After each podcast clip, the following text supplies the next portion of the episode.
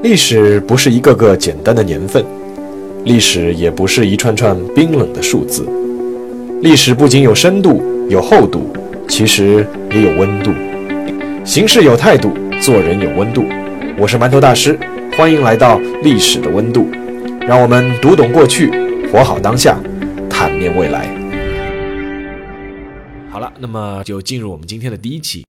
那这一期呢，我想了想，还是选了《历史的温度》的第一本的第一篇，关于一个女性科学家的故事。这位科学家呢非常有名，她的画像呢可能会挂在我们小学教室或者走廊的墙壁上，而她的事迹呢也往往会成为我们以前写作文的素材。但是看过书的或者看过微信公众号文章的读者都知道，今天我们要讲的不是这些故事。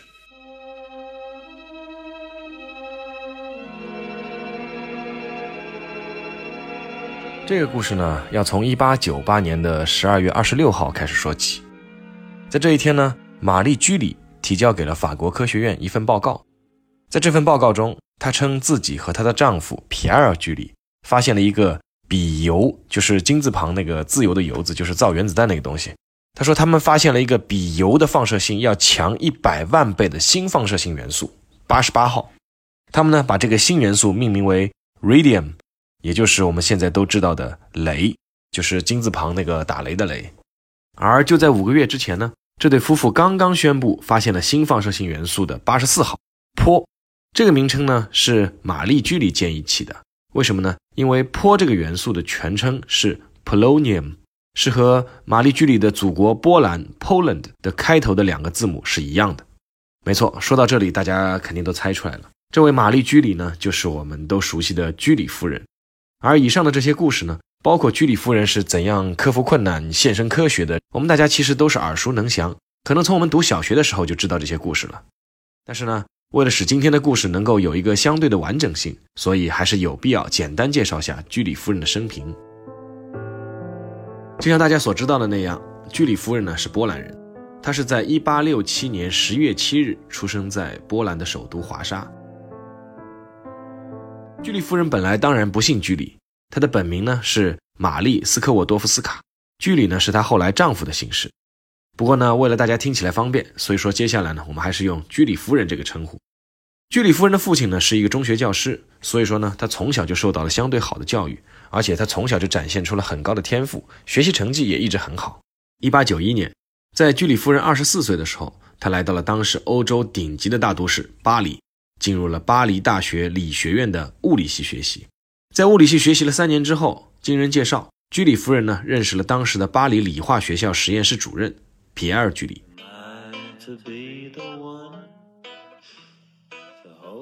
其实居里夫人一开始呢，只是希望能够找到一个比较好的实验环境，但是呢，和皮埃尔·居里认识之后呢，他们发现彼此之间产生了爱情，一年之后，两人就在巴黎结婚了。那玛丽斯科沃多夫斯卡从此就跟随了丈夫的姓氏，成为了玛丽居里，也就是我们熟悉的居里夫人。结婚后不久呢，居里夫人呢就通过了巴黎理化学校的职称考试，在学校的物理实验室得到了一份职位，从此呢就开始与自己的丈夫皮埃尔居里一起工作。接下来就要回到我们故事的开头，一八九八年，居里夫妇宣布发现了镭。要知道，这个宣布发布之后呢，在当时的科学界引起了轩然大波。为什么呢？因为你说你发现了这个东西，但是这个东西在哪里呢？你要指给我们看呢？为什么会有这样的疑问呢？因为镭这个元素呢，其实非常的稀少，它存在于铀矿当中，但是含量非常低，低到什么概念呢？就是每二点八吨的铀矿中呢，能够含有一克的镭。但是居里夫妇为了证明自己的研究成果，只能拿出镭这个元素存在的证据。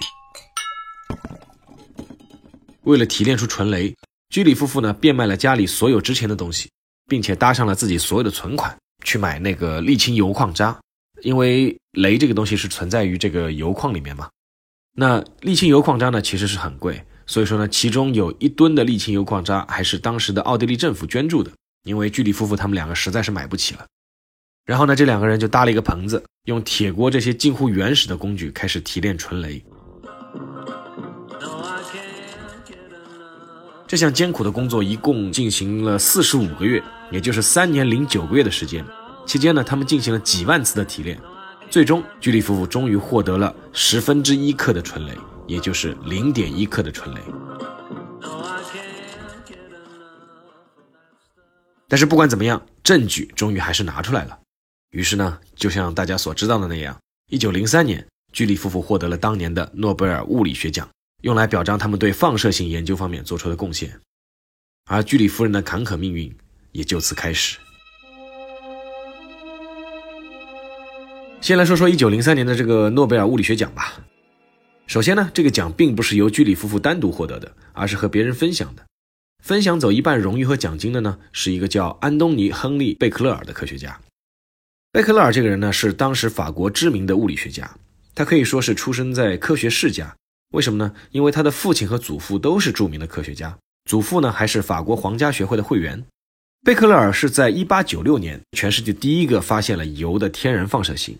不过呢，当时他在一开始以为呢只是普通的荧光而已。当然了，贝克勒尔对天然放射性的发现还是有很大功劳的。不过呢，其实他之后也没有做出什么重大意义的研究和理论。是居里夫妇呢对这个现象产生了浓厚的兴趣，然后呢做了锲而不舍的研究和实验。所以说，贝克勒尔作为第一个发现的人，一起参与分享诺贝尔奖，倒也不是什么不合情理的事情。哪怕他后来是排在领奖人的第一位，也可以理解，毕竟他德高望重嘛。但是呢，让人有些费解的是呢，在当时由四位著名科学家提出的诺贝尔奖获奖的提名名单中呢，并没有居里夫人的名字。事实上，在当时的媒体报道中，皮埃尔·居里呢是被外界形容为是贝克勒尔的助手，居里夫人呢是被形容为是皮埃尔·居里的助手。所以说呢，作为助手的助手，居里夫人是没有获奖的资格的。但事实的情况是什么样呢？其实，对于放射性的概念和理论，居里夫人才是真正的开创者，她的丈夫皮埃尔才是她的助手。早在1895年4月的时候，法国的皇家科学院就宣读了居里夫人关于放射性研究的开创性的论文。当时她还是信的是斯科沃多夫斯卡，还没有和皮埃尔居里结婚。皮埃尔居里呢是在妻子研究镭两年之后才加入的，他帮助妻子改进了很多实验的仪器。不过呢，皮埃尔居里还是一个很好的丈夫，他强烈反对诺贝尔奖获奖名单中没有自己的妻子的名字。而且一直坚持，最终居里夫人出现在了获奖名单中。但是，据说贝克勒尔曾在居里夫人获奖后有过这样的一段评价：他说，居里夫人的贡献是充当了皮埃尔·居里先生的好助手，这有理由让我们相信，上帝创造出女人来是配合男人的最好助手。哎，不过这里还是要说一句，因为我查过贝克勒尔获奖的发言的原文，文中呢其实并没有说过这样的话。所以说，贝克勒尔是否真的说过这样的话，还是存疑的。但是在当时的环境下，女性在科学家的地位不高，这确实是一个不争的事实。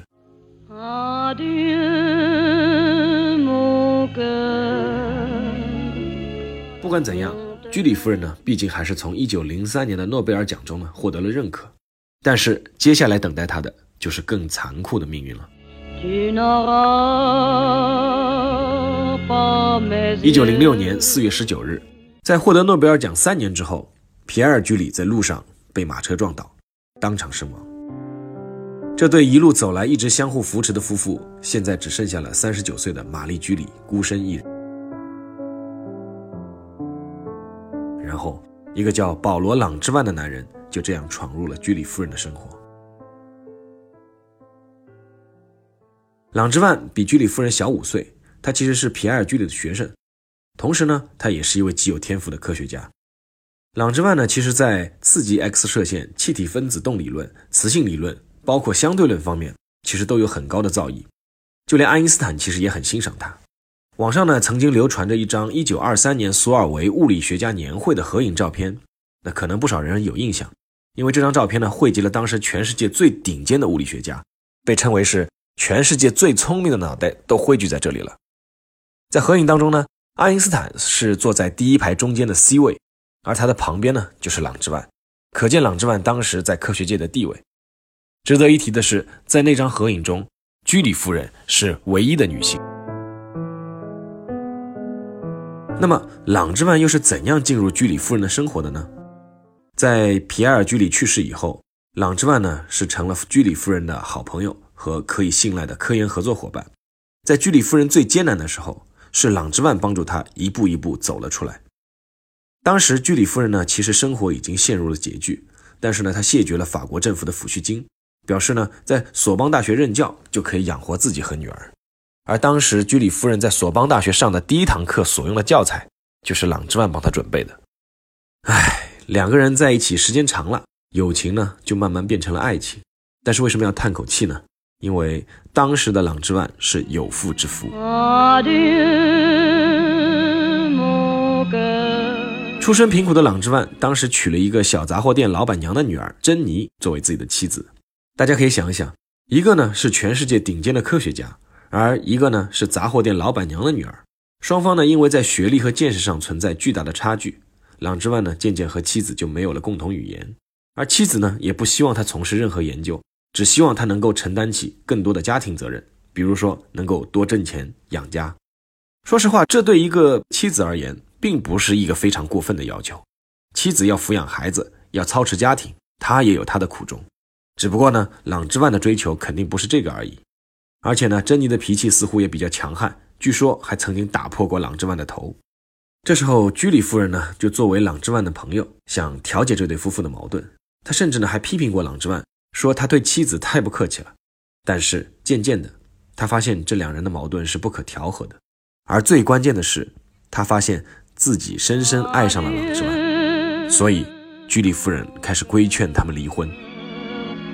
一九一零年，朗之万在和妻子协议离婚期间，用自己的名字在巴黎索邦大学旁边租了一个小房子，那个小房子呢，就成了他和居里夫人在一起的地方。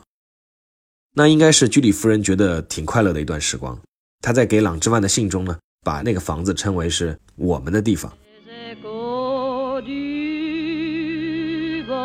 不幸的是，朗之万的离婚最终失败了，而更糟糕的是，他被妻子拿到了居里夫人写给他的情书，然后呢，这些情书被妻子捅给了法国的媒体。可想而知，当时整个法国都轰动了。枯燥的科学研究怎么可能比名人八卦更有意思呢？法国当时的新闻报、新闻小报、作品报这些报纸开始连篇累牍地报道居里夫人与朗之万的神秘恋情，并且开始大量描述居里夫人的信件的内容，而且还有媒体开始揣摩，说是不是皮埃尔在世的时候，两人就已经有了所谓的奸情。居里夫人呢，曾愤怒地还击，警告媒体呢不要侵犯她的隐私，但是很快。她的反击就被更大的民情所淹没，一些法国人开始袭击居里夫人的住宅，用石头砸坏她的窗户。有的人在窗外喊“滚出来，外国佬”，而有的人则直接就喊他“偷夫贼”。给居里夫人造成重大伤害的是，报纸后来又曝光了一封他当时写给朗之万的情书。在那封信里，居里夫人流露出了对性的渴望。那些法国男人呢，似乎对自己的浪漫呢，一直是很得意的。但是，一旦有女性表达出类似的诉求，他们却立刻变得怒不可遏。居里夫人开始多了一个新的称号——波兰荡妇。更糟糕的是，一批原本就支持居里夫人的法国科学家开始改变主意了。他们开始联名写信，希望居里夫人离开法国。在这些人当中呢，就包括居里夫人非常好的朋友保罗·埃佩尔。埃佩尔的女儿其实还是居里夫人的学生。所以说，因为这件事，这个女儿和自己的父亲大吵了一架。埃佩尔的女儿其实从来不顶撞父亲，但是在这件事情上，女儿宣称要和父亲断交，而且她还说了一句话：说如果玛丽居里是一个男人，那么这一切都不会发生。而在诸多反对居里夫人的科学家当中呢，有一位是一个例外，他就是居里夫人一生的挚友爱因斯坦。不过值得一提的是，其实爱因斯坦在自己的私生活上面也是一团乱麻。这在之后的节目中呢，我们也会说到。在这件事情上呢，爱因斯坦写过一封信，声援过居里夫人。他说：“如果两个人相爱，那谁也无权干涉。”当然了，必须要指出的是，从来不存在没有责任的爱。那么居里夫人承担了自己的责任，而那位同样要承担责任的男人朗之万呢？朗之万在和妻子分居了一段时间以后呢，就回到了妻子的身边。条件是他的老婆最终答应他可以公开拥有一个女秘书做情人。多年以后呢，朗之万还被妻子允许和一个年轻的女学生在一起。而为了养活这个女学生情人，朗之万甚至还请求居里夫人在研究所为这个学生呢安排一个职位。在居里夫人的信件被媒体曝光的三年时间里，他只能被迫住进了一家修女开办的医院逃避一切。而除了他之外，其他人似乎都没有什么损失。一九一四年，法国公众对议论居里夫人绯闻的兴趣明显减弱了，因为在这一年，第一次世界大战爆发了。面对当初拿石头砸他家窗户、称呼他为荡妇、要求他离开法国的法国人，居里夫人在战争爆发后立刻做出了如下行为：首先，他把诺贝尔奖牌拿到银行，希望能够捐给政府，帮助打赢战争。当得知银行拒绝融掉奖牌之后呢，他就拿出了全部的诺贝尔奖金，购买了法国的战争债券。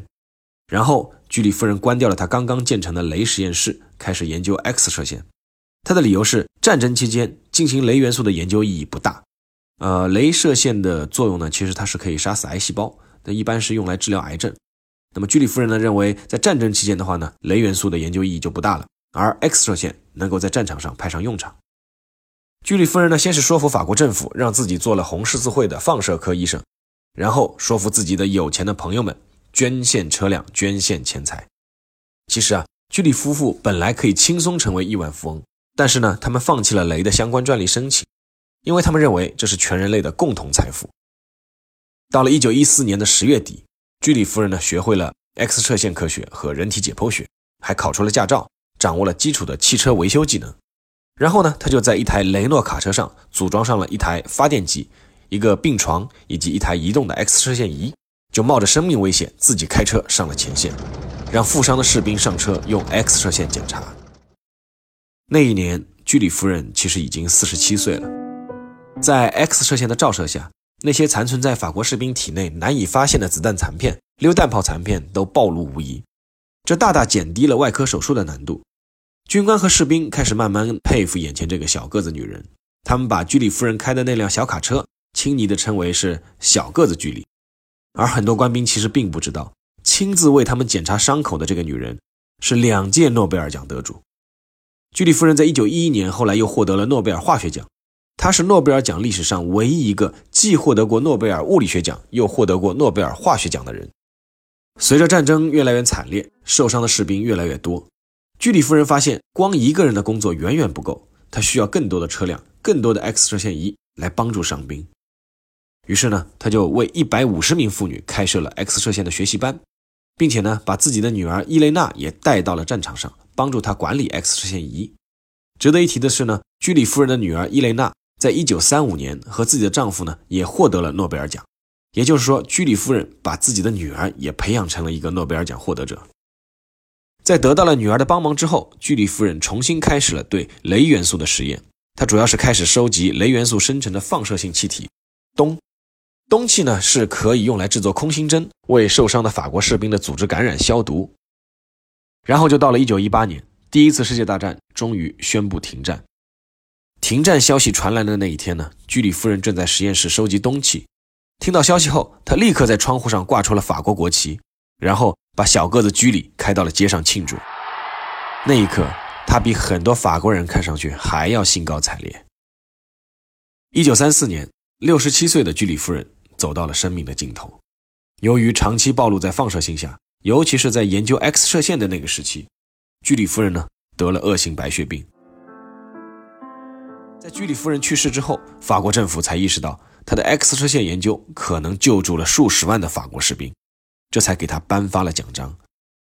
而居里夫人因为长期在放射环境下工作，她的衣服、实验设备、各种笔记本都充满了放射性，人们只能穿上特殊的防护服才敢去接触他们。在那个时候，终于没有人再去在意居里夫人的其他事情，而是对她献身科学的高尚人格肃然起敬。Has great beauty, and with its great spiritual strength, will in time cleanse this world of its evils. 爱因斯坦对居里夫人的一生说过一句让人印象深刻的评价。他说，在所有的世界名人当中，玛丽居里是唯一一个没有被圣明宠坏的人。好了。关于居里夫人的这个故事呢，就说到这里。下面呢，进入馒头说的环节，也就是说一说我自己的一些感受和想法。曾经有人对居里夫人这个名称有些愤愤不平，为什么呢？因为玛丽居里她其实有自己的名字，在丈夫过世之后呢，她是凭借自己的努力赢得了很多的荣誉，却一直还是被人称为是居里夫人。其实我倒觉得啊，在中文的这个语境下面，夫人更多是一种尊称，而不是代表婚姻的从属关系。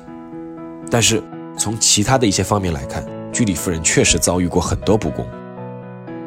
比如，她当时之所以要离开华沙去巴黎读大学，那是因为华沙的大学不收女学生。又比如，居里夫人当时虽然是以优异的成绩从大学毕业，她当时拿到了数学和物理两个学位，但是她却无法实现自己从事科研的愿望。只能去做一个中学女教师。还比如，居里夫人的论文是别人帮她在法兰西科学院朗读的，为什么呢？因为她不是院士，没有朗读的资格。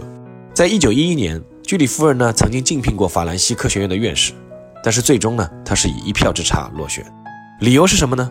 理由是科学院的历史上从来就没有女院士，就连皮埃尔居里生前的实验室，在他去世之后，作为妻子的居里夫人也失去了使用资格。后来还是经过多方申请之后呢，才能够继续使用的。当然，在这所有的一切之外，还有居里夫人的感情。确实，哪怕朗之万的婚姻再不幸，也不是居里夫人可以在他离婚之前就介入的理由。但是呢，他也尝到了各种后果。而朗之万呢，作为一个男人，出轨的责任似乎完全不存在。